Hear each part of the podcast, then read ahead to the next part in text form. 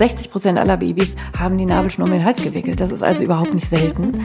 Und das zeigt ja vielleicht alleine schon, so lebensgefährlich wird es schon nicht sein. Und um das gleich zu spoilern, ist es natürlich nicht. Einige Kinder haben die auch zweimal drum oder sogar dreimal. Ne? Manchmal wickelt man die so richtig äh, ab. Aber es macht den Kindern ähm, in dieser Form erstmal überhaupt nichts aus.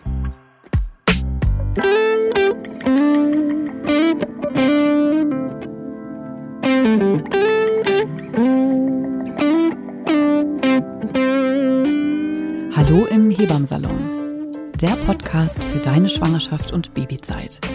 Evidence-based und entertaining. Hebammenkästchen und Tacheles. Leichte Muse und Deep Talk. Und wir sind Sissy Rasche und Karin Dannhauer. Und bevor es losgeht im Hebammsalon, kommt jetzt ein bisschen Werbung. Werbung. Und wir haben heute wieder einen tollen Werbepartner, nämlich Veleda. Genau, und Veleda hat ja ähm, super viele Produkte, die wir Hebammen auch grundsätzlich im Prinzip durch die Bank alle lieben und schätzen. Und Veleda hat. Und vor allen Dingen kennen und so lange schon uns begleiten. Genau, also so, Veleda ist sozusagen total gesetzt und eine Bank und einfach in jeder Hebammentasche zu finden. Und deshalb sind wir total dankbar, dass Veleda ähm, auch heute im Hebammsalon ist. Und es gibt ja viele tolle Öle für die Schwangerschaft, die ihr ähm, benutzen könnt und auch ein Schwangerschaftsöl. Und ähm, diese Öle sind natürlich nicht nur für euch gut, sondern einfach auch gut. Willst du das sagen jetzt, oder? Hm, ja, für den, für den Kontakt zum Baby, ne? Also in dieser ganzen ähm, Welt, wo man viel so über den Kopf macht und den ganzen Tag irgendwelche Podcasts hört äh, und Bücher liest, ähm, ist es einfach auch schön, diesen ganz haptischen Weg in der Kontaktaufnahme zum Baby zu suchen und unabhängig davon, ob man jetzt trotzdem Streifen kriegt oder nicht, ähm, einfach den Bauch zu streicheln, das Baby zu streicheln, in Kontakt zu sein. Und dafür ist eine Bauchmassage mit einem Öl auch in der Schwangerschaft schön. Genau, und ähm, da könnt ihr auf jeden Fall mal die schönen Produkte von Veleda ausprobieren. Na, Sissi, herzlich willkommen im Hebammensalon. Schön, dass ihr wieder eingeschaltet habt. Und heute muss ich sie fast reanimieren, die Arme. Die ist nämlich total krank, oder? Ja, also meine Stimme hört sich jetzt nicht so voller Energie an wie sonst, aber ähm, es gibt ja keine, äh, es muss Montag ein Hebammsalon her, also äh, würde es heute so sein, Karina erzählt und ich höre zu. Also wie sonst auch. Es beschweren sich ja manchmal Leute, ne, dass ich dich immer unterbreche und dass ich so schlau daherrede und so. Ja, ich finde, ich glaube, es war am Anfang noch so, wo wir uns ein bisschen einkufen mussten. Ich glaube, das ist jetzt gerade in, in den letzten Folgen fand ich das gar nicht mehr so. Nee, aber mich hat es wirklich umgehauen. Ich habe ähm, diese Woche, was haben wir denn noch jetzt heute Samstag? Ähm, und ich habe von Mittwoch auf Donnerstag eine Geburt begleitet und das war eine ganze Nacht und ich habe schon während der Nacht gemerkt, so, mh, hm, da kommt sowas den Körper hoch, dann, als ich dann endlich zu Hause war, als wir durch waren, es war halt echt eine, eigentlich eine gute äh, Geburt, aber eine lange ähm, Latenzphase, ne? Also da haben wir auch schon so oft drüber gesprochen. Also dieses gut in die Geburt Frauen reinzubringen. Wir waren super lange zu Hause und hatten lange unregelmäßige Wehen und das hat sich einfach gezogen. Dann ging es nachher im Kreis halt total schnell, also wirklich gut. Aber ich habe halt schon gemerkt, so die Nacht, wo man hätte schlafen müssen, um dass der Körper das nochmal so ein bisschen auffängt, ne? Vielleicht nicht so ganz, aber das war ja dann nicht der Fall. Und dann danach und auch die ganze Zeit Maske tragen. Ich habe darunter schon gemerkt, so meine Nase. Ja, ich habe natürlich kein Corona oder was natürlich nicht. Ich habe Gott sei Dank kein Corona. Es ist eine ganz normale Erkältung, aber auch dieser Wetterumschwung, ich weiß nicht, wie es dir gegangen ist, dieses, weißt du, dieses su oh, super heiße und dann wieder 10 Grad weniger. Ja. Also das ähm, war irgendwie alles ein bisschen, ich hab, too much. Ja, ich habe gerade ähm, eben noch mal in meine Wetter-App geguckt, wann es äh, wieder aufhört zu regnen. Ich würde empfehlen, nicht nachmachen, in die Wetter-App gucken. Ich habe auch geguckt, wann der Sommer zurückkommt, auch nicht viel besser. Also irgendwie die nächste Woche ne, über Pfingsten irgendwie vielleicht dann doch ein bisschen schönes Wetter haben. Ich glaube, das können wir uns alle abschminken. Also zumindest alles zwischen Hamburg und Berlin. Ich bin ja auch wieder in Hamburg gerade. Alles zwischen Hamburg und Berlin sieht einigermaßen trostlos aus. Dafür ist alles schön grün. Nun. Genau. Das sind ja immer so, ne, also hast du auch, also so die Väter der Nation, die stehen ja dann immer am Fenster, gucken raus und murmeln irgendwas, ja, die Natur freut sich, ja. oder? Das ist irgendwie das Kommentar von einem äh, ausgiebigen Landregen im, im Mai, wenn alles grün wird und natürlich auch ähm, Regen vom Himmel fallen muss. So, was haben wir heute? Ähm, wir haben erstmal ganz viel Post gekriegt von euch. Tausend Dank für eure ganzen Mails, die ihr euch immer schreibt. Ganz viele berührende Mails haben uns erreicht äh, zu unserer letzten Folge ähm, Kind in der Kinderklinik. Da haben wirklich ganz viele Frauen ähm, mir auch auf Instagram und in den E-Mails geschrieben, wie berührend sie das fanden und wie sehr gesehen sie sich fühlten, endlich mal weil das ja auch wirklich so ein Thema ist, ne? dass das oft so runterfällt und die Frauen eben so wenig Beachtung finden, sowohl äh, rein körperlich, ne? viele schrieben davon, ja, und mit der Milchpumpe und das hätte ich gerne alles vorher gewusst und aber eben auch das Emotionale. Ne? Mir hat also niemand geschrieben. Unsere Gedanken gehen raus an euch. Ja, aber über die Mails. Ach ne? so. Also wir haben ja jetzt unseren Briefkasten hallo at hebamsalon.de und ähm, das da hast du reingeguckt, alles, ja. Da habe ich mal reingeguckt, genau, das bearbeitet ja alles unser kleines, feines Redaktionsteam im Wesentlichen. Ähm, aber ich habe das mal eben einmal überflogen, um mich auf diese Folge auch mal richtig vorzubereiten. Und ich war ganz berührt und ähm, ganz toll. Also tausend Dank für die Nachrichten, ähm, die ihr uns schickt. Ähm, und zur Schlaffolge sind, kommen auch immer wieder Sachen reingeplätschert ähm, weil das natürlich ein super zentrales Thema ist. Ne? Also wenn man ein Baby hat, dann realisiert man ja erstmal, dass das wirklich über Monate so ein Ding ist. Ne? Wann schläft das Baby und macht man was falsch? Also an der Stelle hört die Folge gerne nochmal an. Und viele Fragen haben uns natürlich auf so einer individuellen Ebene erreicht im Sinne von, mein Baby macht das aber so und so und ab wann genau sollen wir denn mal Folgendes ausprobieren und so. Das sind natürlich alles Sachen individuell, die wir so in einem Podcast auch nicht so gut ähm, beantworten können. Ähm, aber da kann ich auch immer wieder nur sagen, auch äh, wenn euer Baby drei oder vier oder sechs Monate alt ist, äh, könnt ihr immer auch nochmal eure Hebamme anrufen ne? und mit der einfach einen Termin verabreden und nochmal was zum Schlafen von etwas größeren Kindern ganz eins zu eins mit ihr auch besprechen. Mache ich zumindest immer gerne mal. Du auch schon, oder? Ja, mache ich auch. Von deinen betreuten Frauen. Ja, ich habe auch so das Gefühl, dass, ähm, dass man auf jeden Fall im ersten Lebensjahr auch immer noch ganz präsent als Hebamme ist. Ja. Und oft tut's ja auch, wenn es vielleicht auch jetzt gerade sind der Besuch war, also das letzte Jahr war ja Besuch auch immer so ein bisschen schwierig, ähm, dass man einfach ähm, eine Telefonberatung macht.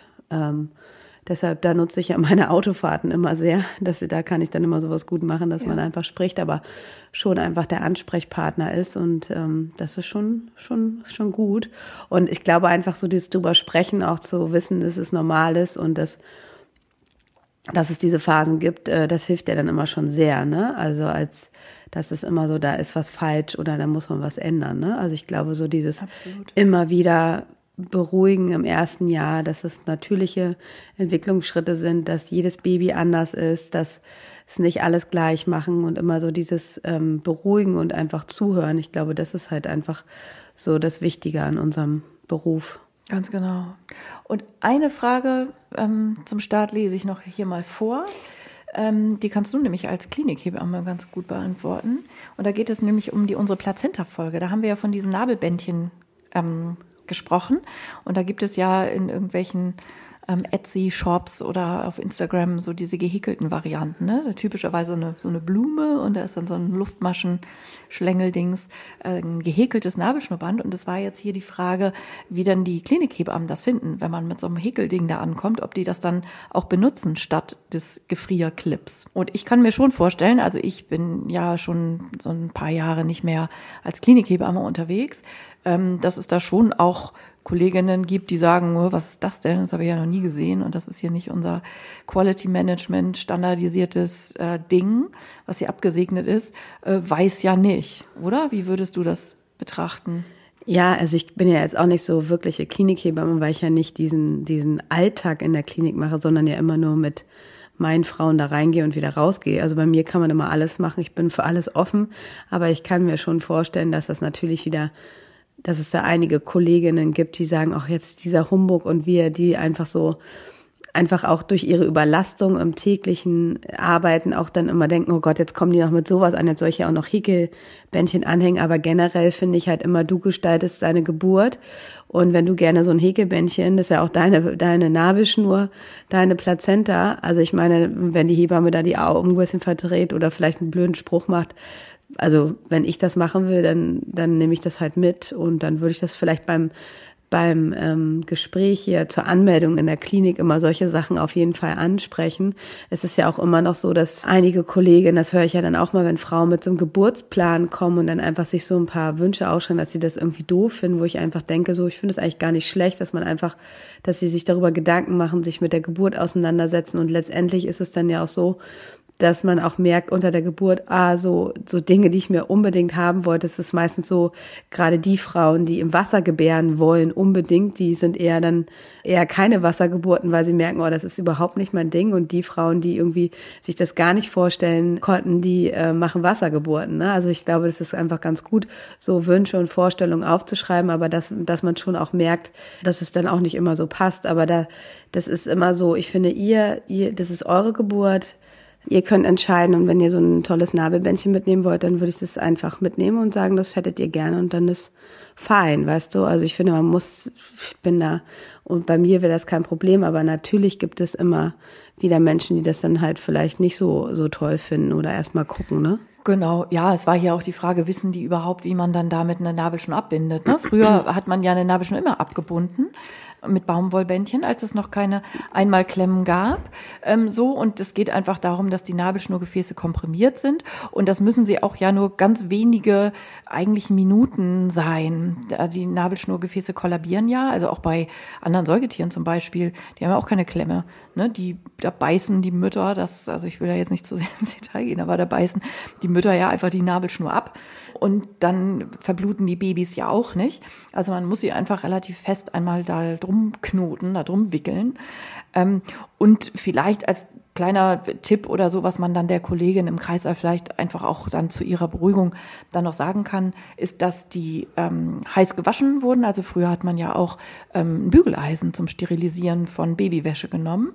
Also wenn ihr das einmal richtig heiß gebügelt habt und dann vielleicht in eine kleine Tupperdose, also eingeschlagen in so ein, in so ein Baumwolltuch oder sowas, dass ihr das jetzt nicht irgendwie aus den Tiefen eurer Kliniktasche da rausfingert und die Kekskrümel noch dran sind oder so, dass ihr das ordentlich vorher einmal heiß bügelt und es dann sozusagen in der Weise äh, im Hausgebrauch steril aufge, aufbereitet, ähm, dann der Hebamme übergebt, dann weiß die, wie man das benutzt und dass man das einfach um die Nabelschnur einmal drum herum knotet.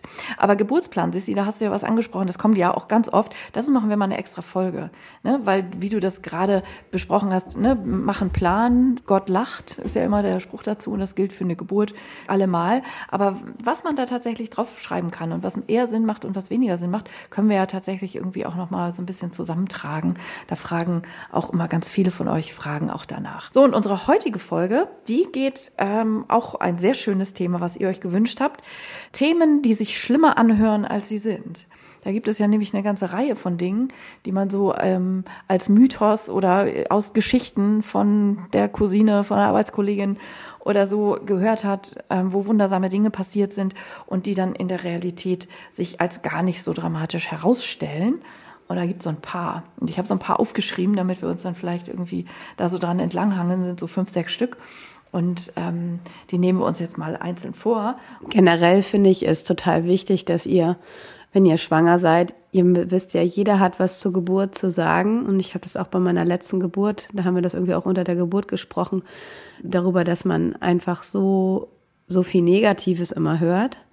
Und, so, und dann hat sie gesagt, so wenig Positives. Und dann hat sie zu mir gesagt, du erzählst immer so viel Positives. Ich so, ja, Geburt ist ja auch positiv. Es gibt natürlich immer mal Situationen, wo man halt einfach ganz, ganz klar sein muss, dass es auch einfach Situationen für Mutter und oder für das Kind gibt, die halt gefährlich sein können. Aber ich meine, das ist ja wirklich eher selten und ähm, von daher ähm, finde ich das auch immer ganz schwierig, dass Frauen immer sofort oder auch so diese diese Gewalt, äh, diese diese Sprüche. Also wir haben darüber geredet, wie es in anderen Kulturen auch ist, wenn Frauen einfach auch nichts sagen dürfen, wenn, wenn sie wirklich so, ja, also auch dazu, also jetzt stell dich nicht so an und so, so diese, dieses ganze Negative, das ist halt einfach total ähm, schlimm und dass man einfach viel, viel mehr darüber reden sollte, wie toll einfach ähm, Geburt auch sein kann, dass es natürlich anstrengend ist und dass man viel, viel Energie und Kraft dafür braucht, aber ähm, dass es einfach ganz, ganz viele gute Geburtsgeschichten ist. Und ich würde heute euch,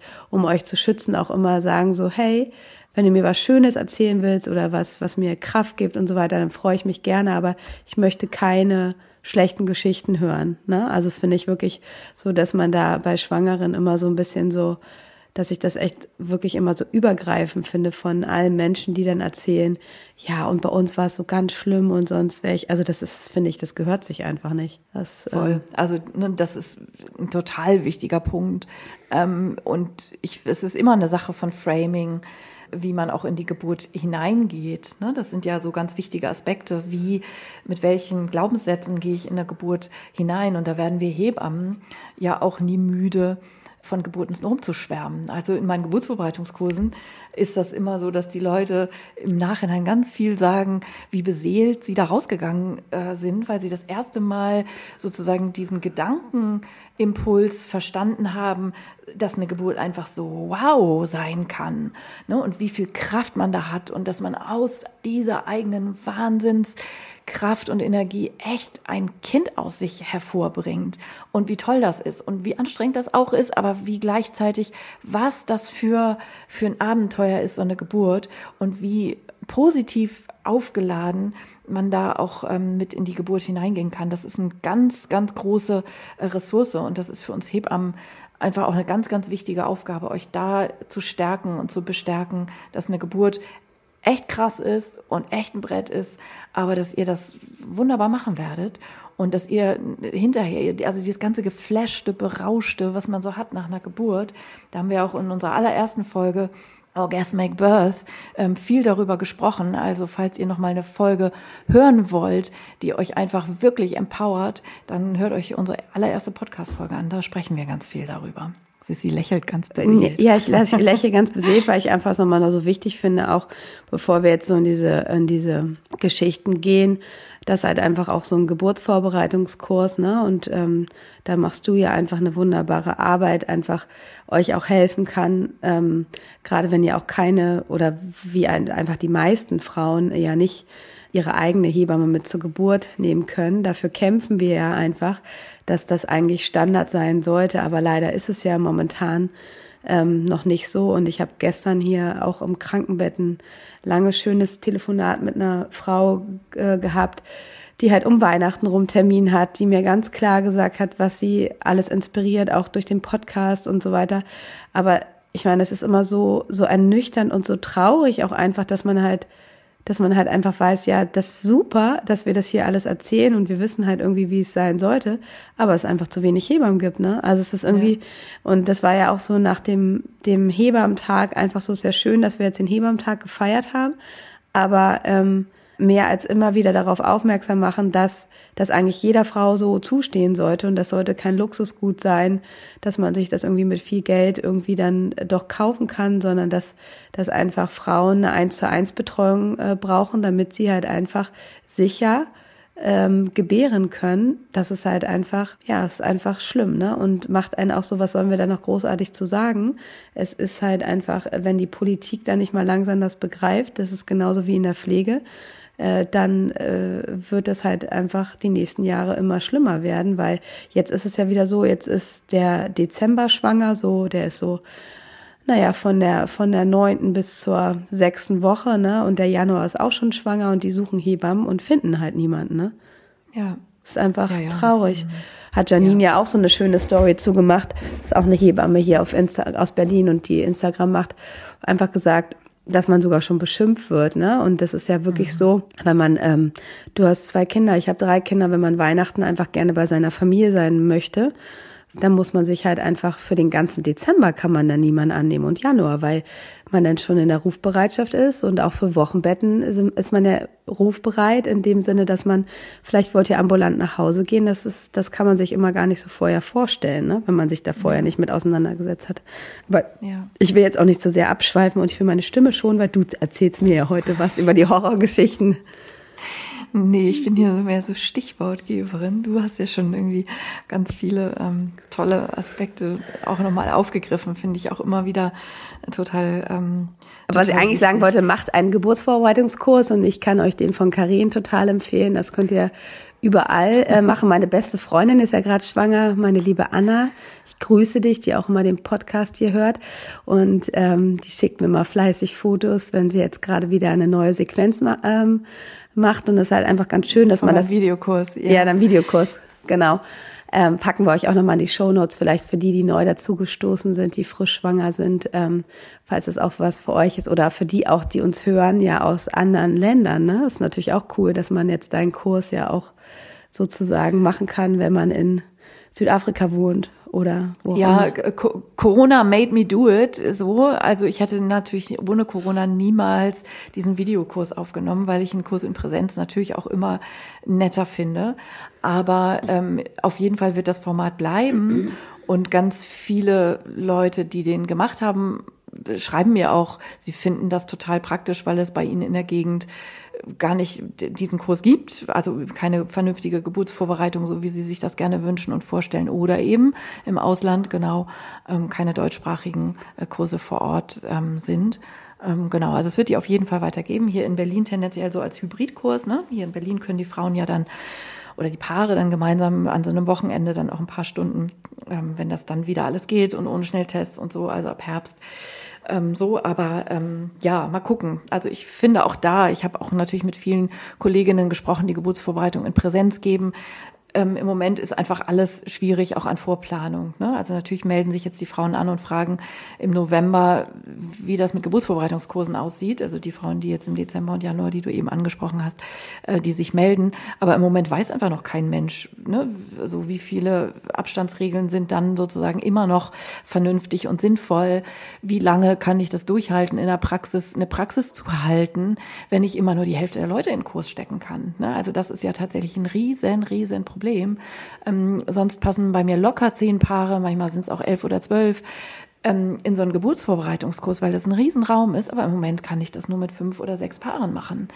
Und das ist natürlich überhaupt nicht wirtschaftlich, weil ja pro Nase abgerechnet wird sozusagen. Und ganz viele Kolleginnen, mit denen ich spreche, auch die Kurse nach der Geburt, ähm, Rückbildungsgymnastik, alles an Schwangeren-Yoga, also die Hebammenkolleginnen, die eben auch untervermieten, die stehen quasi vor den Scherben ihrer Existenz mit ihren Praxen, ne? weil einfach seit einem Jahr alles leer steht. Das ist schon echt auch ziemlich krass. Sieht man, glaube ich, auch nicht, nicht so wirklich. So, genug gequatscht jetzt. Jetzt ähm, kommen wir mal ins Thema. Die Themen, die sich schlimmer anhören, als sie sind. Und ich finde ja, der All-Time-Favorite-Klassiker dabei ist immer diese sagenumwobene Nabelschnur um den Hals oder? Also wenn man irgendwie eine Geburtsschilderung hört und was alles und es hat lange gedauert und dann noch eine PDA und dann noch ein Wehentropf und dann gipfelt es dann gerne in diesem und dann kam das Baby raus und es hatte doch tatsächlich die Nabelschnur um den Hals und alle so, ne, im Sinne von ähm, ähm, Wahrnehmung von unmittelbarer Lebensgefahr, es ist gerade noch mal gut gegangen oder irgendwie so. Und da kann man vielleicht immer starten mit einer kleinen Schätzung. Ich lasse die Leute immer gerne schätzen. Was schätzt ihr denn, wie viele Babys die Nabelschnur so um Hals haben? Sissi guckt mich fragend an. Karin hat sich vorbereitet. Na, da musste ich jetzt keine Studien für wälzen.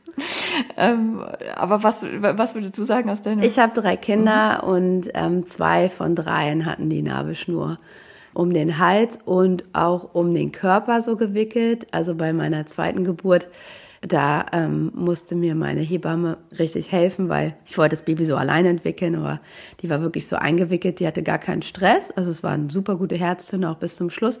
Aber ich habe die halt, die war halt so richtig eingetütet in ihre Genau, Nabelschnur. und bei mir waren es zwei von zwei Kindern. Meine beiden hatten auch beide die Nabelschnur um den Hals. Und um das jetzt irgendwie aufzulösen, 60 Prozent aller Babys haben die Nabelschnur um den Hals gewickelt. Das ist also überhaupt nicht selten.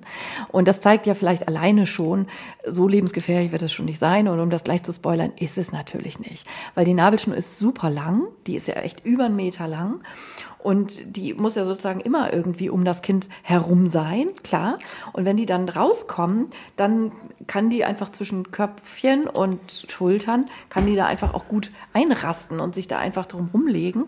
Und dann haben die Kinder eben einmal die Nabelschnur um Hals. Die ähm, können ja nicht stranguliert werden. Ich glaube, das ist immer so das Bild, was man dann unweigerlich vor Augen hat, dass die Kinder so, man hat so Würge, Fantasien und so, ne? Und die Babys atmen ja aber eben noch gar nicht im Bauch. Also ich glaube, das ist nochmal so ein Aha-Moment, was man sich nochmal kurz einmal vergegenwärtigen äh, muss. Die atmen ja noch gar nicht. Das heißt, da kann sozusagen gar keine, gar kein Hals, äh, Luft sozusagen abgedrückt werden, weil die Nabelschnur, ja, das, ähm, der Sauerstoff, der fließt ja durch die Nabelschnur und die ist ja ganz gepolstert. Da ist ja so ganz viel, ähm, so, ein, so ein fast knorpelartiges Gewebe drumherum, dass die Gefäße wirklich gut abgepolstert sind. Also lange Rede, kurzer Sinn, Nabelschnur um Hals macht überhaupt nichts. Einige Kinder haben die auch zweimal drum oder sogar dreimal. Ne? Manchmal wickelt man die so richtig äh, ab. Aber es macht den Kindern ähm, in dieser Form erstmal überhaupt nichts aus. Was ich mal hatte, ist, dass ich eine Frau betreut habe, die hatte dreimal einen echten Nabelschnurknoten. Wow, drei Stück, so richtig drei so Stück, Perlenkette also, in einer Reihe. Mhm. Ja, krass, das war wirklich ja. krass. Also ganz locker, aber das war natürlich wirklich so, wow. Das ist da wirklich, ne, Purzelbaummäßig, als es noch ganz klein war.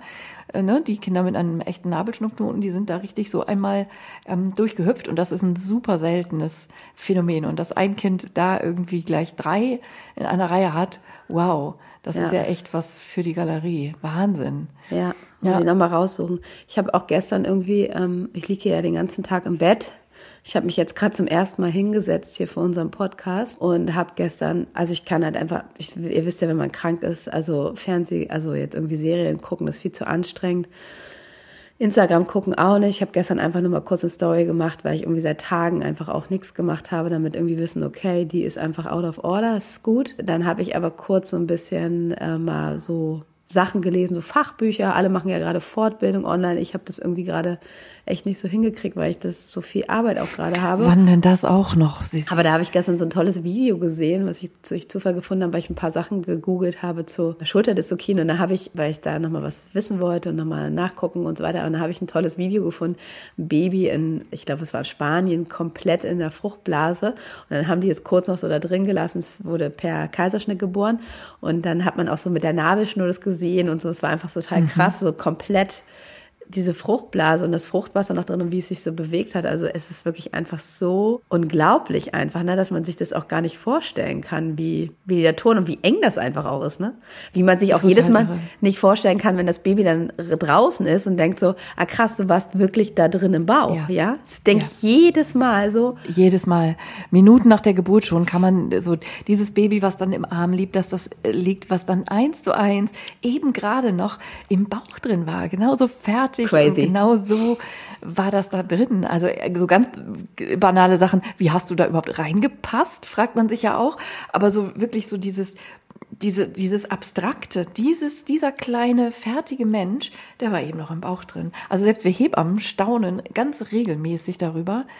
Jedes ähm, Mal. Also ich habe das jedes auch. Mal, ähm, wie verrückt das ist. Ja, absolut. Also ihr braucht keine Angst haben vor einer Nabelschnurumschlingung. Also wenn die Nabelschnur. Das sind ja auch dann immer so Wörter, ne? Also ich finde ja auch, wie die Geburtshilfe, ey, die strotzt nur so von Wörtern, wo man natürlich schon allein deshalb schreiend weglaufen will. Ja. Nabelschnurumschlingung, wie sich das schon anhört. Oder? Natürlich ist das ein unheimliches Wort und Wörter haben so viel Kraft und äh, so, so viel, ja, ne, die machen eben so viel mit einem ähm, schon allein durch den Klang des Wortes und den Assoziationen, die sich dann damit äh, einreihen. Ähm, da könnte die Geburtshilfe gerne grundsätzlich ein bisschen sensibler mit umgehen. Gibt ganz gruselige Wörter was man manchmal hat bei einer Nabelschnur, also was ich so, ne, wenn man so sagt, so 60 Prozent aller Babys haben das. Und dann gibt's natürlich auch Babys, die per Kaiserschnitt rauskommen. Und das hat man ja auch häufiger mal so eine Situation im, im OP dann. Die Geburt ist mit einem sekundären Kaiserschnitt, also die fing erstmal ganz normal an und irgendwann kam sie dann in Stocken und irgendwann war dann die Lösung, die Geburt mit einem Kaiserschnitt zu beenden. Diejenige, die dann eine ne, Mutter und Kind wohl aufversprach und dann musste umziehen in den OP. Und dann kommt das Baby raus und dann wird irgendwie im OP ja auch sowas kommentiert, wo, oh, guck mal hier, da hatte es ja die Nabelschnur im Hals. Und manchmal ähm, schleicht sich auch dann noch mal so ein Gefühl ein wie, oh Gott, und zum Glück äh, wurde es ein Kaiserschnitt. So, das wäre ja was geworden. Ne? Dabei war äh, weder die Nabelschnur um den Hals jetzt die Ursache für den Kaiserschnitt, ähm, noch hätte das sozusagen Gefahr bedeutet, äh, wäre es sozusagen ähm, in Richtung vaginale Geburt gegangen. Ähm, nur ist es dann eben so, dass auch 60 Prozent aller Kaiserschnittbabys die Nabelschnur im Hals haben. Aber es ähm, ist da eben wichtig, keine Ursache-Wirkungsbeziehung herzustellen, die sozusagen nur zufällig miteinander ähm, auftauchen, die Phänomene, aber eben ursächlich nichts miteinander zu tun haben. Außer manchmal, wenn die Nabelschnur ganz kurz ist und das Baby die so zwei, dreimal drum gewickelt hat, dann rutscht es manchmal in den Geburtskanal rein und das kennen wir ja auch, dieses Phänomen, ne? dass wir eine vaginale Untersuchung machen und die Geburt kommt so in Stocken und man wundert sich schon so irgendwie komisch, da ist Platz, aber irgendwie kommt das Kind in der Wehe zwar auch so ein bisschen tiefer, aber wie an so einem Bungee-Seil sozusagen rutscht es auch gleich wieder zurück. Also manchmal ist das auch ein mechanisches ähm, Hindernis natürlich, wenn die Nabelschnur von vornherein nicht so besonders lang ist und das Baby kann sein Köpfchen vielleicht auch nicht so gut beugen. Also das sind dann mehr so sozusagen für die Kolleginnen unter uns, die so zuhören. Also natürlich ist es so, dass eine Nabelschnur um Hals auch ähm, ein Hindernis mal darstellen kann, aber üblicherweise ist es eben nicht fürs äh, nicht gefährlich. Aber das finde ich auch noch ein Punkt. Sorry, jetzt sabbel ich hier echt an einem Stück. Ne? Ähm, es macht häufig auch ähm, klassische CTG-Muster. Also wenn man eine Herztönenüberwachung hat im äh, Kreissaal, die ja nicht kontinuierlich sein muss, laut äh, neuer Leitlinien können wir auch mal wieder hier gerne nochmal erwähnen. Ihr braucht kein Dauer-CTG unter der Geburt. Wenn ihr eine 1 zu 1 Betreuung habt. Wenn ihr eine 1 zu 1, ja, na klar, das ist ja immer die Kick, Kick-off äh, äh, ähm, Nummer dann. Ne? Das ist alles nur unter diesen Voraussetzungen einer 1 zu 1 Betreuung mit den neuen Leitlinien auch umzusetzen. Ähm, aber dass man da eben im CTG häufig so klassische Muster sieht. Also es wir beschreiben das jetzt nicht genau, also dieses wüste Gezackel, sage ich jetzt mal, was ein CTG auszeichnet unter der Geburt, sieht auf eine spezifische Weise äh, aus, sodass die Hebamme manchmal mit einem Blick aufs CTG sieht, oh, hat ja die Nabelschnur im Hals. Und dann sagt die das hoffentlich nicht so und verlässt dann auch fröhlich pfeifend sozusagen den Kreissaal äh, und die Eltern bleiben sozusagen zerstört zurück in der Annahme, oh Gott, und die geht jetzt weg und unser Kind ist in Lebensgefahr, wenn die Hebamme so ne, fröhlich nebenbei im Nebensatz Arzt mal so sagt, ach, übrigens, ne, sehe ich hier schon am CDG an den Herztönen, ihr Baby hat die Nabelschnur im Hals. Ja, das kann man manchmal sehen, manchmal auch nicht, aber oft macht es eben auch so ein typisches CDG-Muster. Ich finde das schön, dass du heute so viel redest, weil meine Stimme ist wirklich einfach grottig. Also ähm, sehr gut. Also erste Thema abgehakt. Was hast du denn noch aufgeschrieben? Bin gespannt. Ja, reiht sich eigentlich auch so ein bisschen gleich da rein. Kind war ganz blau bei der Geburt ist auch oft so ein Schreckmoment. Vor allen Dingen dann, wenn man das vorher nicht gesagt kriegt, zum Beispiel in einem guten Geburtsvorbereitungskurs, dass das absolut üblich ist, dass ein Baby eben nicht frisch Marzipanschweinchen rosa aus dem Bauch rauskommt, sondern am Anfang ähm, also in den ersten wenigen Minuten nach der Geburt echt ziemlich mitgenommen aussieht. Ne, das ist von der Hautfarbe her schon mal relativ eindrucksvoll, manchmal richtig dunkel lila. Aber blau oder? ist doch super. Das heißt, gut, da fließt was rein. Genau, also ne, weiße Kinder haben wir nicht so gerne, nee. aber blau dürfen sie sein. Ja, aber es ist wirklich immer so, wenn es vielleicht einen kleinen Moment dauert, ähm, von Kopfgeburt und dann der Körper hinterherkommt, das steht dann sozusagen einen kleinen Moment und man sieht schon, wie der Kopf so sich so staut, das Blut sich so staut und dann kommt in der nächsten Wehe dann ähm, die Schultern hinterher und der restliche Körper. Ähm, das sieht dann schon immer so ein bisschen so wow aus, dass die so wie kleine Aliens. Das finde ich auch mal jedes Mal, wenn die auch nach fünf Minuten so, oh, jetzt sieht's ja ganz anders aus, ne? Also wie sie sich so schnell dann einfach schön rosig werden und ähm, ja, aber das ist, da, da, soll, da braucht ihr auch keine Angst haben. Ist ja auch immer gestimmt, da sagen viele so, oh, das Kind war ganz blau und wird auch eher als Angst sozusagen und ähm, für uns ähm, ist das so, okay, super, wir wollen eigentlich immer Kinder, die so eine Farbe haben, weil wenn ein Kind halt ähm, ganz hell, also ganz weiß ist, dann weiß man, dass da einfach keine gute Sauerstoffversorgung ist und das ist eher ein Notfallmoment, den man nicht so gerne haben möchte oder gar nicht ja. haben möchte. Ja, genau. Also wenn sie rauskommen, sind sie erstmal blau. Und in, in Zeiten von äh, inflationären Fotos, auch im Kreissaal, also wo die Leute natürlich gleich ihr Handy gezückt haben, da kann man das manchmal richtig so im Zeitraffer sehen. Gerade so im Kontrast, wenn die Eltern dann das Baby im Arm haben und sozusagen so der, der, der Busen und, und, und die Arme und so, die ne, von den Erwachsenen, ähm, die sind halt normal hautfarben und das Baby daneben, also im Kontrast fällt das dann auch oft so auf. Ja, auch die Köpfe, ne, wie die sich halt schnell ja, auch nach zwei Stunden genau. schon verändern. So. Genau, das ist auch, ne, also wie sieht das Köpfchen von so einem Baby aus, aus, das ist da wirklich ja durch euch durchgerutscht. Ne? Und das äh, Köpfchen hat ja dankenswerterweise die Fähigkeit, sich wirklich unglaublich klein zu falten und anzupassen. Das heißt, dass aus einer runden Kugel ein Oval wird sozusagen, weil es einfach natürlich besser durchpasst, wenn es sich schmal macht, das Köpfchen. Ne? Macht, macht sich einen schönen schmalen Fuß sozusagen, wenn es dadurch euch durchrutscht und sieht dann manchmal, also so ein Babyköpfchen echt eindrucksvoll aus. Im Kurs sage ich immer, wie Nofretete. Ne? Also das Hinter, der Hinterkopf so ganz lang äh, ausgezogen damit es da einfach schön schmal äh, durch euch durchrutschen kann. Und das geht eben auch eindrucksvoll schnell wieder zurück. Also nach ja, wenigen Minuten fast schon, äh, mindestens in der ersten Stunde nach der Geburt, äh, hat das Köpfchen sich dann auch wieder rund geformt. Aber wenn die rauskommen, sehen die erstmal echt so ein bisschen alienmäßig aus. Und ganz lila sind sie. Dann ein Wort, wo ich auch nicht weiß, wer sich das ausgedacht hat, ist das Jetzt Wort bin ich gespannt. Geburtsgeschwulst. Geburtsgeschwulst Ja. Wo man jetzt ja mal, also jemanden, der jetzt irgendwie, also ne, ihr da draußen, die wahrscheinlich dieses Wort ja noch nicht gehört haben, wenn ihr keine Kollegin seid. Ich finde das ja übrigens lustig, wie viele Kolleginnen uns folgen und hören, ne? Schöne Grüße an euch da draußen, weil ihr uns immer so nette Sachen schreibt. Voll gut. Superheldinnen jeden Tag. Genau. Irgendwie, wenn ihr dann eure Autoradios postet, wenn ihr auf dem Weg zum Hausbesuch seid und ein bisschen Hebammensalon hört und so. Ähm, Geburtsgeschwulst, ja, das ist auch Geburtsgeschwulst. Ey, bitte, was ist denn das für ein Wort? Also, und vor allen Dingen, wenn man das noch nie gehört hat, könnt ihr jetzt mal raten, was das sein soll. Und sich dann irgendwie fragt, so, wo habe ich da eine Geschwulst? Oder wer, wer hat da überhaupt eine Geschwulst? Weil ähm, das Wort schon so gruselig ist, ne? Und es heißt eigentlich nichts anderes als das, was wir eben schon beschrieben haben, nämlich, dass das Köpfchen während der Geburt einfach durch die physikalischen Druckverhältnisse ähm, im Geburtskanal ganz ordentlich mitgenommen ist und dann am Hinterkopf einfach so eine typische charakteristische Schwellung bekommt. Also es geht um das Baby dabei. Das Baby hat eine Geburtsgeschwulst und es das heißt nichts anderes als so eine kleine Wassereinlagerungsartige, also vom vom, vom Anfühlen her, wenn das Baby dann auf der Welt ist, könnt ihr auch da selber mal fühlen. Das fühlt sich so eine Mischung aus fest und weich gleichzeitig an und beschreibt einfach so eine typische Schwellung durch das Kleinmachen, Durchrutschen ähm, im Geburtskanal. Kann natürlich auch manchmal an einer anderen Stelle sein, wenn das Kind Ja. einfach äh, sich einfach nicht so, wie es jetzt, sagen wir so, wie sich die meisten Babys durchs Becken schieben, sondern es gibt ja auch Babys, die einen ganz besonderen Weg wählen und ähm, dann einem, oder auch mal gucken und dann halt nochmal merken, nee, so komme ich da nicht weiter, ähm, dass man die dann nochmal ähm, durch verschiedene Positionen einfach auch nochmal anders leitet, so dass sie da doch einfacher durchgehen. Und eine Geburtsgeschwulst ist auch immer ähm, wenn eine Geburt einfach schon ein bisschen länger dauert, ähm, wenn auch keine Blase mehr ist. Deshalb ich liebe ja, Genau. Liebe ja, äh, wenn die Blase einfach lange steht. Ich sage den Frauen immer, das ist eigentlich so toll.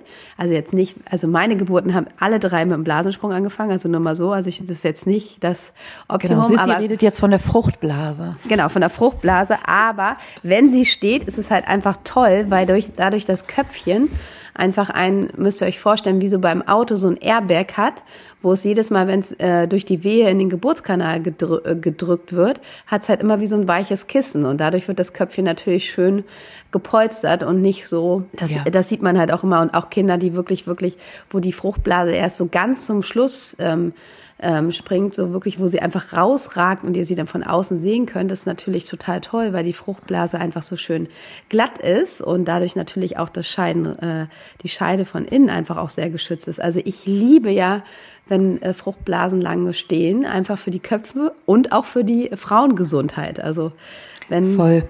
Wenn das so sein kann, dann ist das immer gut. Und oft ist es halt Das auch so, dass das Letzte, was das Baby so hält. Ne? Also gerade auch bei den äh, Frauen, die das zweite, dritte oder vierte, fünfte kriegen. Und wenn die Fruchtblase da ewig steht, dann denkt man immer so, wenn die Blase jetzt springt, dann ist das Kind sofort da. Fällt das Kind hinterher, genau. Ja.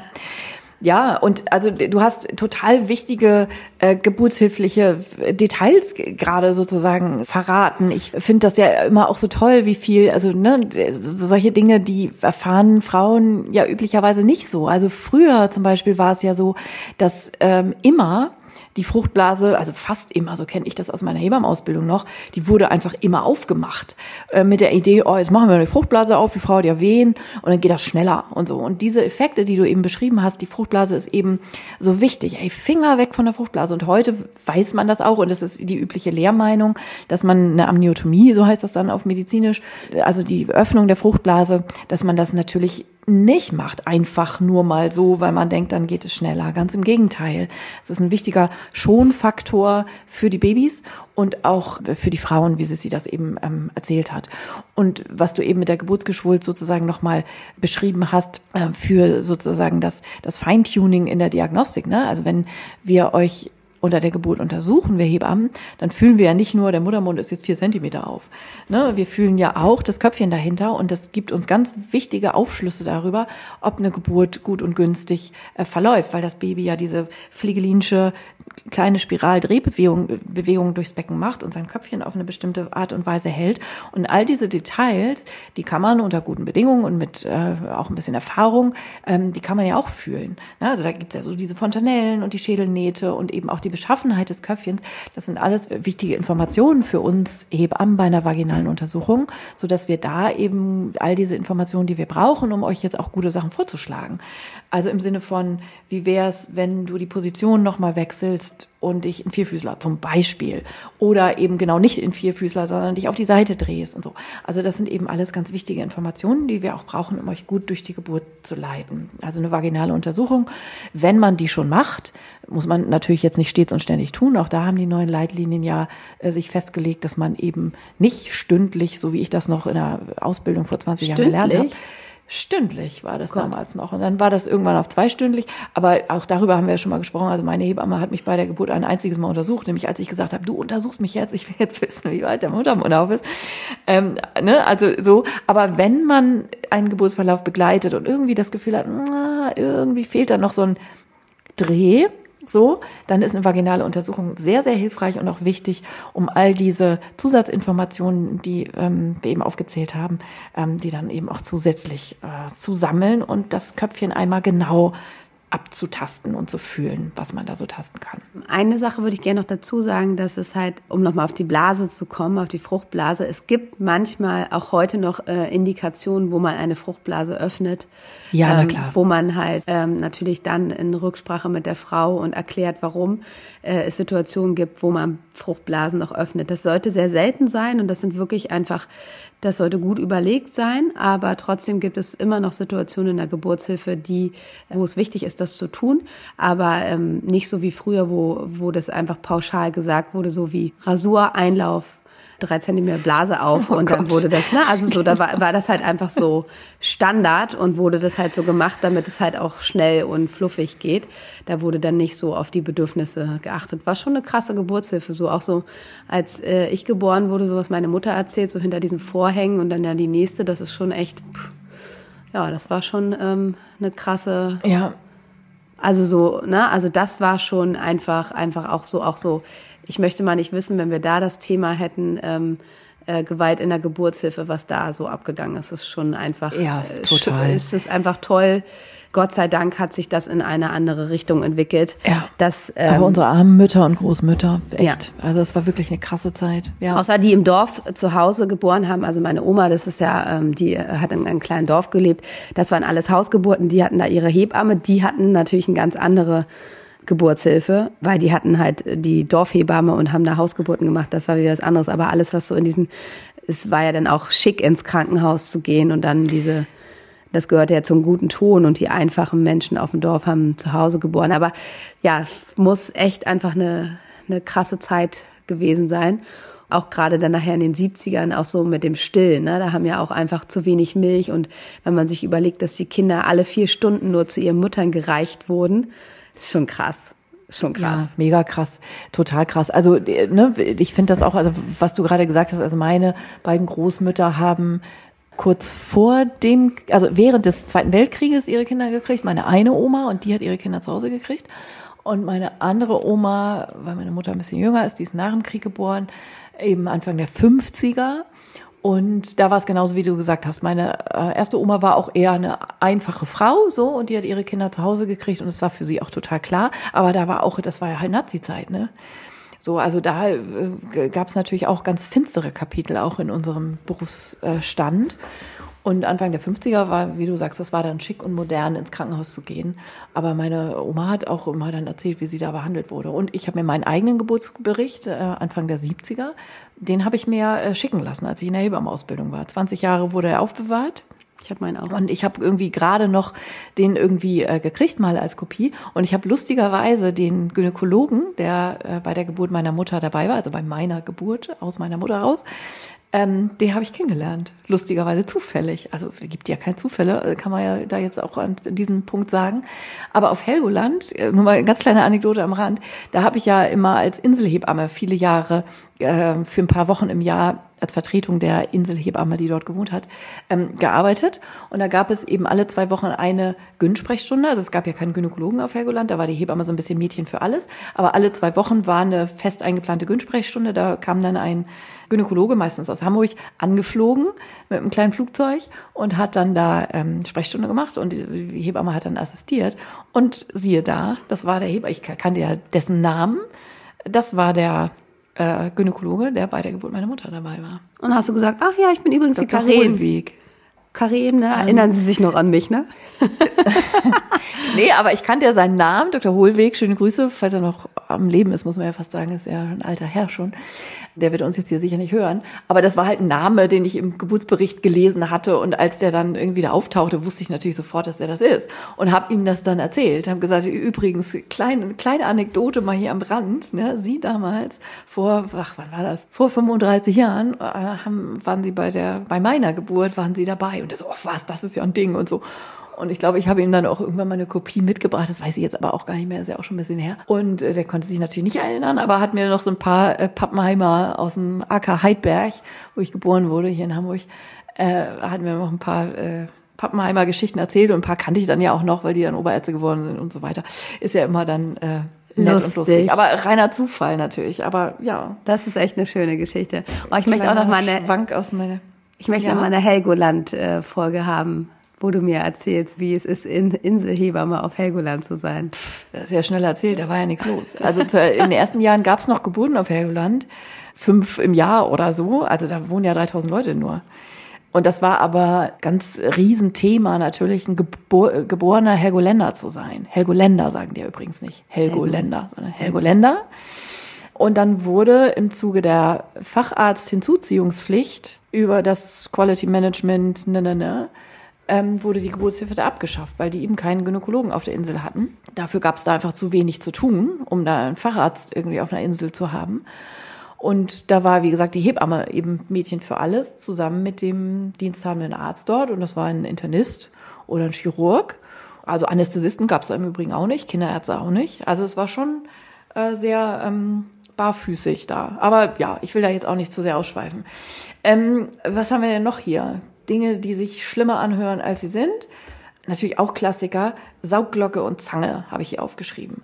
Also immer wenn es um Instrumentarium geht in der Geburtshilfe, äh, da zieht sich natürlich unten alles zusammen. Wenn man sich irgendwie vorstellt, so, oh mein Gott, und da wird das Baby da aus mir rausgezogen. Und bei dem Wort Saugglocke, das ist ja, also wenn man die beiden sogenannten operativen Arten einer vaginalen Geburt sich nochmal anguckt, dann sind die Geburten per Saugglocke heutzutage ja viel, viel, viel, viel, viel, viel, viel häufiger als die Zangengeburten. Wie ist das bei also euch in der Klinik? Also Zangengeburten macht eigentlich kaum einer mehr. Also das sind wirklich noch, das sind die ganz alten Geburtshilfer, die letzten, die es noch gibt. Genau, aber ich finde schon auch, also ich kenne ja auch beides noch gut. Also ich würde sagen, zu ich Beginn Ich kenne es auch noch, aber eher aus meiner Ausbildung. Jetzt genau, in, täglichen, in der genau. täglichen Arbeit hat man, wenn man eine vaginal operative Geburt heißt das ja dann hat, das ist ja dann auch sozusagen, dass man dann als Hebamme die Assistentin des Geburtshelfers, also des, der Ärztin oder des Arztes ist, ähm, der dann die Geburt übernimmt, weil es aus irgendeinem Grund nicht weitergeht. Ähm,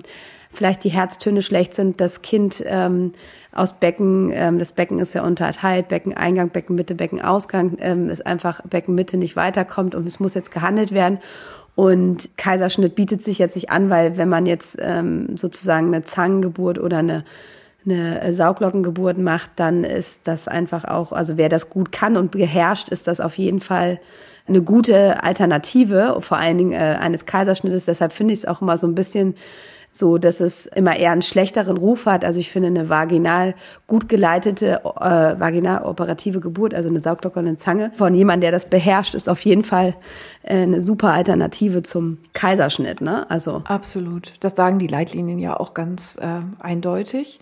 Und man hat so eine Quote ungefähr so von fünf Prozent aller Kinder. Also es schwankt sehr von Klinik zu Klinik und es ist oft auch so, dass eine niedrige Kaiserschnittquote an einem Krankenhaus einhergeht mit einer höheren Quote an vaginaloperativen Geburten. Also die Summe an Kaiserschnitt plus vaginaloperative Geburten sind meistens relativ ähnlich. Auch da unterscheiden die sich natürlich aufgrund von ganz unterschiedlichen Kriterien. Aber das geht meistens immer jeweils um den Preis des anderen. Aber wenn wir jetzt mal so ganz Pi mal Daumen sagen, so fünf bis acht Prozent oder sowas aller Babys in Deutschland werden ähm, per Sauglocke oder Zange geboren. Ich wollte nur sozusagen die Wörter mir noch mal so ein bisschen an, anhören und angucken. Furchtbar. Ne? Also wie das genau geht und warum man das macht, alles das ist wesentlicher Bestandteil eines guten Geburtsvorbereitungskurses. Aber Saugglocke, viele Leute denken da ja hier an so ein Pümpel-Ding. Also traue ich mir ja gar nicht zu sagen, aber solche Assoziationen hat man ja dann irgendwie im Kopf. So, und natürlich hat das damit überhaupt nichts zu tun, ne? Sondern es ist ein ganz kleines, zartes Kunststoff. Auch heute sind die ja auch Macht ihr viel Kiwis bei euch? Also naja, das wollte ich gerade nochmal sagen. Es gibt Hand? ja zwei unterschiedliche ja. Ähm, momentan. Auch nochmal, um das zurückzuholen. Also, äh, weil du ja sagtest, weniger Kaiserschnittrate. Das heißt aber auch, ähm, der Kaiserschnitt ist immer der sicherere Weg so heutzutage, dass man das, viele Leute so, aber Geburtshilfer, die gut ausgebildet sind, ja, die wirklich das beherrschen, das ist ja auch immer das ist ja auch so ein bisschen nur das Problem mit dieser Haftungspflicht und so weiter. Aber ja. das ist halt einfach eine Kunst und ähm, einfach, da, wir haben auch einfach so tolle Geburtshilfe, wo ich einfach weiß, mit der Ärztin, das kriegen wir Kind vaginal, da machen wir jetzt eine gute und sichere Sauglocke optimal auch für die Folgeschwangerschaft immer. Und es gibt einen Unterschied. Es gibt einmal eine Sauglocke, die ist so ja, das ist schon ein Metallding, was man da so rauf macht und dann hat man richtig so ein Vakuum, wo man so ein Gerät hat, wo dann gepumpt wird, um dann Unterdruck zu erzeugen und halt den, das Köpfchen bis zum Beckenboden, um es dann zu entwickeln, zu, schieb, äh, zu ziehen. Aber wir haben auch, ähm, und damit hatte ich neulich gerade erst eine Geburt und es war überhaupt nicht schlimm, da, das nennt sich Kiwi, weil es aus Plast, also es ist eher so Plastik, es ist so eine kleine Saugdrucke, die man mit der Hand so den Druck aufbaut. Ähm, und das ist wirklich manchmal nur, wenn so der letzte Ruck einfach fehlt, gar nichts mehr geht, ähm, dann ist das halt einfach wirklich toll.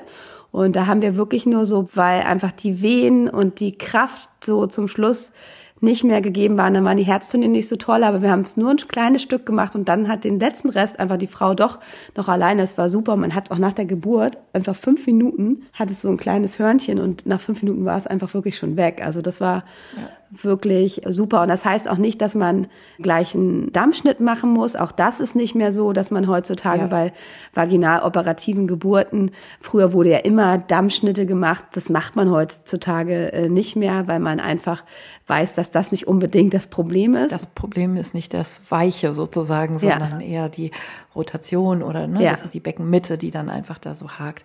Kiwi klingt ja auch gleich viel besser als Sauglocke. Das ist bestimmt die Abkürzung von irgendwas, ne? Also bin ich jetzt echt auf dem falschen Fuß? Weißt da du das? Nee, weiß ich jetzt auch gerade nicht, aber ähm, ist einfach die Form, ne? So kleine Form. Ich finde Kiwi äh, klingt auf jeden klingt Fall immer schöner. Ja, ich finde das Teil einfach auch besser als das andere, weil das andere hat ja wirklich so ein Gerät, daneben stehen, ja. wo man immer schon denkt, okay, es wird ein Gerät ja, reingeholt. Was dann laut brummt und so. Ja. Und eine Kiwi, die nimmt man gar nicht wahr als Frau so. Ähm, nee, und auch genau, die Feder. Also das wollte ich gerade sagen. Ne? Also eine, ein Oberarzt, der echt ne, mit Eleganz und Gefühl, eine Sauglockengeburt ist sozusagen für die Frau äh, kaum Unterschied, weil man zieht ja nicht einfach irgendwie wüst das Kind da raus, sondern das ist alles im Rhythmus von Wehe und Wehenpause und es ist einfach sozusagen eine Unterstützung auf diesen ganz letzten Zentimetern ähm, für das Baby. Und die Kiwi ist ursprünglich ursprünglich entwickelt worden ähm, Anfang der 90er äh, für die, für die ähm, Entwicklungshilfe, ne, wo man halt keinen Strom hat und so. Und dann war es natürlich für die Hausgeburtshilfe auch ein wichtiges Sicherheitsupdate zum Beispiel. Ähm, oder Fergoland hatten wir die auch. Apropos Entwicklungshilfe, Entschuldigung, äh, Geburtshilfe auf Fergoland. Ähm, also und hat dann aber von da aus so echt die Kliniken erobert. Ne? Also kann ja. man fast sagen. Also das ist auch dort, wo man sozusagen elektrischen Strom und so ein Gerät hat, ähm, trotzdem oft benutzt wird. Ich glaube schon auch durchaus aus psychologischer Sicht ähm, für die Frauen, weil es dann kommt da nicht die Hebamme mit wehenden Fahnen mit so einem Gerät da angeschoben und so, sondern man kann das irgendwie so ganz gut elegant ähm, machen, ohne dass das nach so einem großen Besteck gleich aussieht. Ja, finde ich auch. Und es ist einfach so, das kann man so da unten hinlegen und klar kommuniziert man das auch. Aber wie gesagt, also wenn Leute das beherrschen und das gut ist, dann ist das, und ich weiß, auch hier gibt es wieder Geschichten und es werden bestimmt einige, wo das nicht optimal läuft, aber ich muss ganz ehrlich sagen, also das äh, ist wirklich so, das sieht man halt einfach an der Kaiserschnittrate, wo Leute gut ausgebildet sind. Und das ist ja das Wichtige auch an Geburtshilfe, nicht nur bei den Hebammen, sondern auch bei den Ärzten. Solches Wissen und solches, so ein Handwerk, das muss halt weitergegeben werden, ne? Das muss ja. von den, deshalb sind auch immer diese, diese alten Geburtshilfe so wichtig, die halt einfach viel, viel weniger hatten. Die haben nicht immer einen Kaiserschnitt gemacht und so weiter. Ja.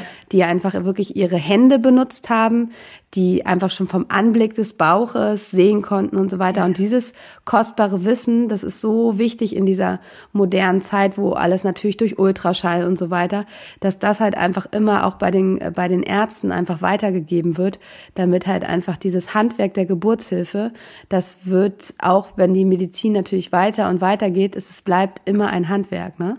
Und wir werden Voll. immer weiter mit unseren Händen arbeiten und das kann kein Roboter also sage ja, ich jetzt mal und so. auch keine Bildgebung. Ne? Also ich finde ja auch in letzter Zeit, also gerade in den letzten Jahren, mir erzählen Frauen ja teilweise, dass sie noch nicht mal mehr vaginal untersucht werden in der Vorsorge, weil der Arzt, Ärztin ähm, macht immer einen vaginalen Ultraschall, wo ich irgendwie sage so, hä, aber die ganze äh, Sensorik, also wie fühlt sich denn so ein Muttermund an? Ich will doch da nicht nur messen in Millimetern, wie lang der Cervixkanal ist, sondern ich möchte wissen, wie fühlt es sich an, wie viel Druck ist da drauf, wie fühlt sich der äußere Muttermund an, von der Konsistenz, von der Samtigkeit, sage ich jetzt mal, das führt man ja auch alles durch den Handschuh.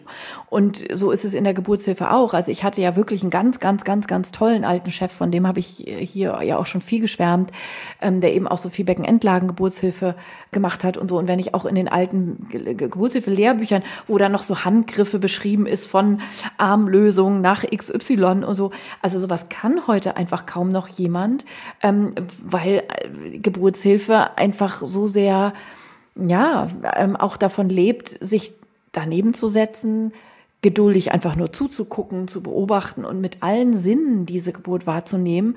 Und äh, das sind einfach so ganz wichtige Fertigkeiten, die sich nur durch Erfahrung und durch Weitergabe von Erfahrungen auch äh, über Lebensjahrzehnte hinweg ähm, fortsetzen. Absolut. Und es macht auch so ein gutes Team aus. Ne? Also ich weiß halt auch Total. einfach so, ähm, wenn ich im Kreiser bin und ähm, also das kann ich eigentlich bei, bei unseren Wer hat Hintergrund ist immer gleich. Wer hat Hintergrund ist immer meine Frage und es gibt wirklich bei uns echt nur eine Person, wo ich immer denke, okay, dann ähm, machen wir das heute mal ganz schnell und easy.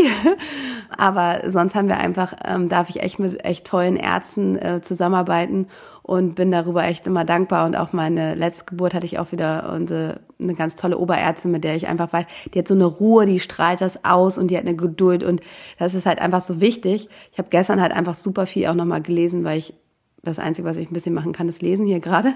Das ist halt auch das, ähm, das Wichtigste beim Geburtshelfer, bei den Hebammen und bei den Ärzten, dass man halt ähm, gerade in Notsituationen einfach erstmal dieses so nicht gleich ne, sondern dass man mal kurz durchatmet, guckt, wie ist die Situation, was ändert, damit man halt nicht so eine Entscheidung trifft, die halt so aus äh, Angst und Panik, ne? Also das ist wirklich einfach, ist einfach ein krasser Beruf, Karin. Ist ein krasser Beruf. Wir haben echt einen krassen Beruf. Ja, krassen, tollen, abgefahrenen Beruf. Alter Falter. Mit so, ich bin auch so viel Verantwortung ist unglaublich. Ja, und aber auch so viel privilegiert sein, so empfinde ich das ja immer noch und immer wieder, neben allem, was auch anstrengend ist und so, dass wir an diesen biografischen Lebensphasen einer Frau und bei einer Geburt, dass wir da dabei sein dürfen. Also das, ich habe so viel übers Leben gelernt. Ich, also ich kann mir ein Leben gar nicht vorstellen, was mich nicht geprägt hätte durch die Art und Weise, wie wir auf diese Welt kommen und wie wir als Frauen gebären. Also ich habe das auch schon mehrfach gesagt, auch so als Mutter von Töchtern, glaube ich echt, gebe ich denen so viel mit an, an, an Female Empowerment auf so eine ganz, ich sage jetzt mal, natürliche Weise, also die nichts mit einem angelesenen Feminismus zu tun hat, sondern einfach wirklich mit so einer Haltung, mit so einer inneren Haltung, wie geil Frauen sind. Cool. I love it. Oder? Dafür, dass wir heute so einen äh, kurzen Krankheit-Podcast für mich machen wollten, sind wir schon wieder gut dabei, ne? Aber du hast doch genau. bestimmt noch was auf deiner Liste. Ich will nee, habe ich tatsächlich gar nicht. Also ich habe noch Milcheinschuss aufgeschrieben, weil ich das Wort so scheiße finde und weil das irgendwie auch so nach, nach Explosion klingt und wo man dann auch irgendwie Respekt vor hat. Also so das Beginn, also man, auf medizinisch nennt man das initiale Milchdrüsenschwellung. Also ne, der Beginn der Milchbildung, wenn das so nach drei Tagen nach der Geburt so richtig losgeht, das hat schon auch manchmal was Explosionsartiges, dass der Busen so riesig groß wird und so. Aber da hat eure Hebamme eben auch viele tolle Sachen in petto. Und wir machen auch nochmal eine Stillfolge, eine hatten wir ja schon, wo wir auch auf solche Sachen dann nochmal genau eingehen. Aber ich frage mich einfach wirklich, also diese Wörter einfach, ne? Ich finde, vieles ist auch so frauenfeindlich einfach. Also das Wort kennst du aus der Ausbildung, glaube ich, auch noch. Ich weiß gar nicht, ob das heute immer noch so in den äh, Lehrbüchern drinsteht, wenn wir jetzt hier schon bei Wörtern sind. Mein Lieblingsding war ja immer Weichteil-Ansatzrohr. Boah, furchtbar, ne? Ja, wenn du Schrembel hast, ne? Mit Schrembel hast du ja, hat man ja gearbeitet. Da, da sind echt genau. schon ein genau. paar Wörter bei, so, wuh. Weichteil-Ansatzrohr, liebe Mädels da draußen, das ist eure Vagina. Ja. Krass, ne? Genau. Also es wird unbedingt Zeit für eine gewaltfreie, äh, frauenzentrierte äh, Obwohl Sprache ich das Wort Wehe ja zum Beispiel nicht so negativ finde. Ah, Wehe. Ja, das äh, sagt das Hypnobirthing ja gerne. Bloß nicht Wehe sagen, weil es kommt von Wehtun und man soll sich was anderes ausdenken, nämlich zum Wehe finde ich zum Beispiel so. nicht so negativ, wie Wehe das immer so. Geht mir genauso. Und ich glaube, das ist ja auch der, der, der Punkt und der ist ja wesentlich. Bei der hypnotischen Kommunikation geht es ja immer um referenzlose Worte und darum, wie der jeweilige Mensch, um den es geht, also was da für Assoziationen auftauchen. Und bei mir wäre zum Beispiel Welle das Schlimmste, was man sagen könnte. Weil wenn ich mir vorstellen würde, eine, eine Wehe ist eine Welle, dann hätte ich immer die Assoziation, ich stehe so am am Strand, am Ufer. Werde und, überspült. Ne, so ein bisschen hier so, so Bretagne, wo so richtig Brandung ist. Und dann kommt die und überspült mich und reißt mich mit und ich komme überhaupt nicht wieder hoch an die Oberfläche und so. Also das wären meine persönlichen Assoziationen von Welle. Und deshalb finde ich das wichtig bei solchen Sachen, nicht weil im Hypnobirthing-Buch drin steht, man soll jetzt Wehe sagen, statt Welle ist gleich, äh, das ist jetzt äh, sanfte Hypnobirthing-Geschichte. Darum geht es überhaupt nicht, sondern es geht um Verständnis von hypnotischer Kommunikation. Und wenn man das noch nicht mal in den Grundlagen begriffen hat, dann muss man damit gar nicht erst anfangen und äh, da irgendwie überall Hypnobirthing drauf labeln und gar nicht wissen, was man damit überhaupt tut. Äh, aber auch das ist ein anderes Thema. Ja, aber es ist eben Geschmackssache. Es gibt, gibt natürlich Frauen, für die ist das Wort Wehe kein günstig gewähltes Wort, so, ne? Und das ist ja eben das Tolle, wenn man eine Beleghebamme hat wie Sissy, dass man die ja schon in der Schwangerschaft kennenlernt und dass man ein Gefühl füreinander bekommt und einfach die, eure Hebamme dann sozusagen mit euch mitschwimmt in eurem Sein und einfach weiß, was euch gut tut und wie ihr sozusagen auch begleitet und unterstützt werden könnt, ne? Also das ist eben äh, ein ganz, ganz, ganz wesentlicher Vorteil von allen, die sich glücklich schätzen können, äh, durch dich oder eine der anderen Belegkolleginnen begleitet zu werden. Ja, es ist einfach noch schön, wenn das irgendwie alle Frauen so hätten. Ne? Es ist halt einfach, ja. das wäre ein großer Wunsch, dass das einfach keine Besonderheit mehr wäre oder nicht immer, wie man so sagt, so ein Sechser im Lotto mit Zusatzzahl, sondern dass das einfach, ja, einfach alle, weil dann wäre Gebären einfach auf jeden Fall einfacher und würde auf jeden Fall ähm, weniger Probleme geben. Ähm, ja, wir drehen uns ja. im Kreis, ne? Ich muss jetzt, glaube ich, jetzt wieder Mittagsschlaf machen. Ich bin fertig ihr Lieben. Sissi macht jetzt Mittagsschlaf ähm, und wir wünschen euch noch einen ganz wunderschönen Montag, an dem ihr vielleicht diesen Podcast hört. Ähm, genau, und nochmal der Hinweis, falls ihr wirklich unbedingt mit mir einen Geburtsvorbereitungskurs machen möchtet, dann könnt ihr euch, wie sagt man, meinen Videotrailer angucken und wir verlinken euch den auch nochmal in unseren Show Notes. Und ja, dann habt eine schöne Zeit und wir freuen uns auf euch nächste Woche mit einem neuen Hebammensalon. Ja, ich weiß gar nicht, was machen wir nächste Woche? Weiß auch nicht. Was machen wir nächste Woche? Weiß ich auch nicht. Wir haben ja theoretisch sowas wie einen Redaktionsplan. Aber Sissi und ich gucken immer erst zehn Minuten vorher drauf, was heute dran Nein, das stimmt nicht. Nein, wir bereiten uns auch richtig tiefgreifend vor auf unsere Podcast. Ja, wir freuen uns auf euch und ähm, das ist hier ja sozusagen auch unser ähm, Steckenpferd. Ne? Das ist ja unser Beruf, den wir tagtäglich machen, den wir jetzt nur noch mal für ganz viele hier zugänglich machen. Das ist ja auch so schön, indem man halt einfach hier ähm, so viele Menschen in Deutschland und vielleicht auch auf der Welt. Ähm, zum Beispiel haben wir ja ähm, auch ein, ich weiß auf jeden Fall immer jemand, der uns auch in Amerika hört. Und es ist einfach toll, dass man, ähm, oder mehrere Leute sogar in Amerika, einfach schön, dass man halt einfach hier so sozusagen ähm, das Wissen oder und einfach auch euch ähm, supporten kann, indem man das jetzt nicht nur in seinem in einer kleinen Bubble in Berlin hier macht, ähm, die wenigen Frauen, die wir ähm, betreuen dürfen. Ähm, das ist natürlich einfach schön und deshalb ist es einfach ein tolles Projekt. Ich finde es immer wieder toll, dass es einfach den Hebammensalon gibt. Ne? Voll gut. Hat lange gut, gedauert. Genau. Karin hat ja Hat neulich echt mal lange gedauert. auf Instagram Ja. so die Anfänge geteilt. Und da war ich so witzig, habe ich dir ja geschrieben, ähm, das war, äh, war ein Video, was sie geteilt hat. Da war ich mit meiner dritten Tochter schwanger, da ging es mir so schlecht. Ja. Und ähm, da Das wusste ich tatsächlich nicht mehr, aber ich habe echt noch mal in meinem Archiv rumgekramt und irgendwie Januar 2018 haben wir den ersten Hebammensalon gemacht, äh, damals noch auf Instagram Live, als man Instagram Live tatsächlich auch nur 24 Stunden speichern konnte und eben noch nicht als IGTV und so. Deshalb sind es sozusagen für immer verschüttete Perlen, die nur äh, einem exklusiven Circle in 24 Stunden zugänglich waren. Aber im Januar 2018 haben wir den ersten Hebammensalon gemacht, Sissi. Und dann habe ich noch mal einmal äh, den aus dem Juni gefunden, den meinst du jetzt, wo wir bei äh, Je- Jessie im Journal Marché oder wie das da hieß, irgendwie waren und da haben wir auch noch einen Hebammen. Aber auch, weißt du noch, hier diese eine Folge, die auch so mega äh, viel irgendwie äh, ge ge geguckt wurde, als ich dir ein Nährstoffprofil abgenommen habe und wir deine Werte besprochen haben mit den ganzen Nahrungs Nahrungssachen und so. Ja. Ähm, Da machen wir auch noch mal eine Folge zu. 2019 oder so. Also genau, jetzt gibt es den Hebammensalon regelmäßig, einmal in der Woche. Ähm, ihr könnt alle Folgen nachhören. Ähm, und wir wünschen euch, egal wo ihr uns zuhört, in N- New York, Rio, Tokio, eine wunderschöne Woche. Ja. Macht's gut. Bis bald. Tschüss. Tschüss. Das war der Hebammensalon mit Sissi und Karin. Produktion Lisa Golinski, Redaktion Julia Knörnschild.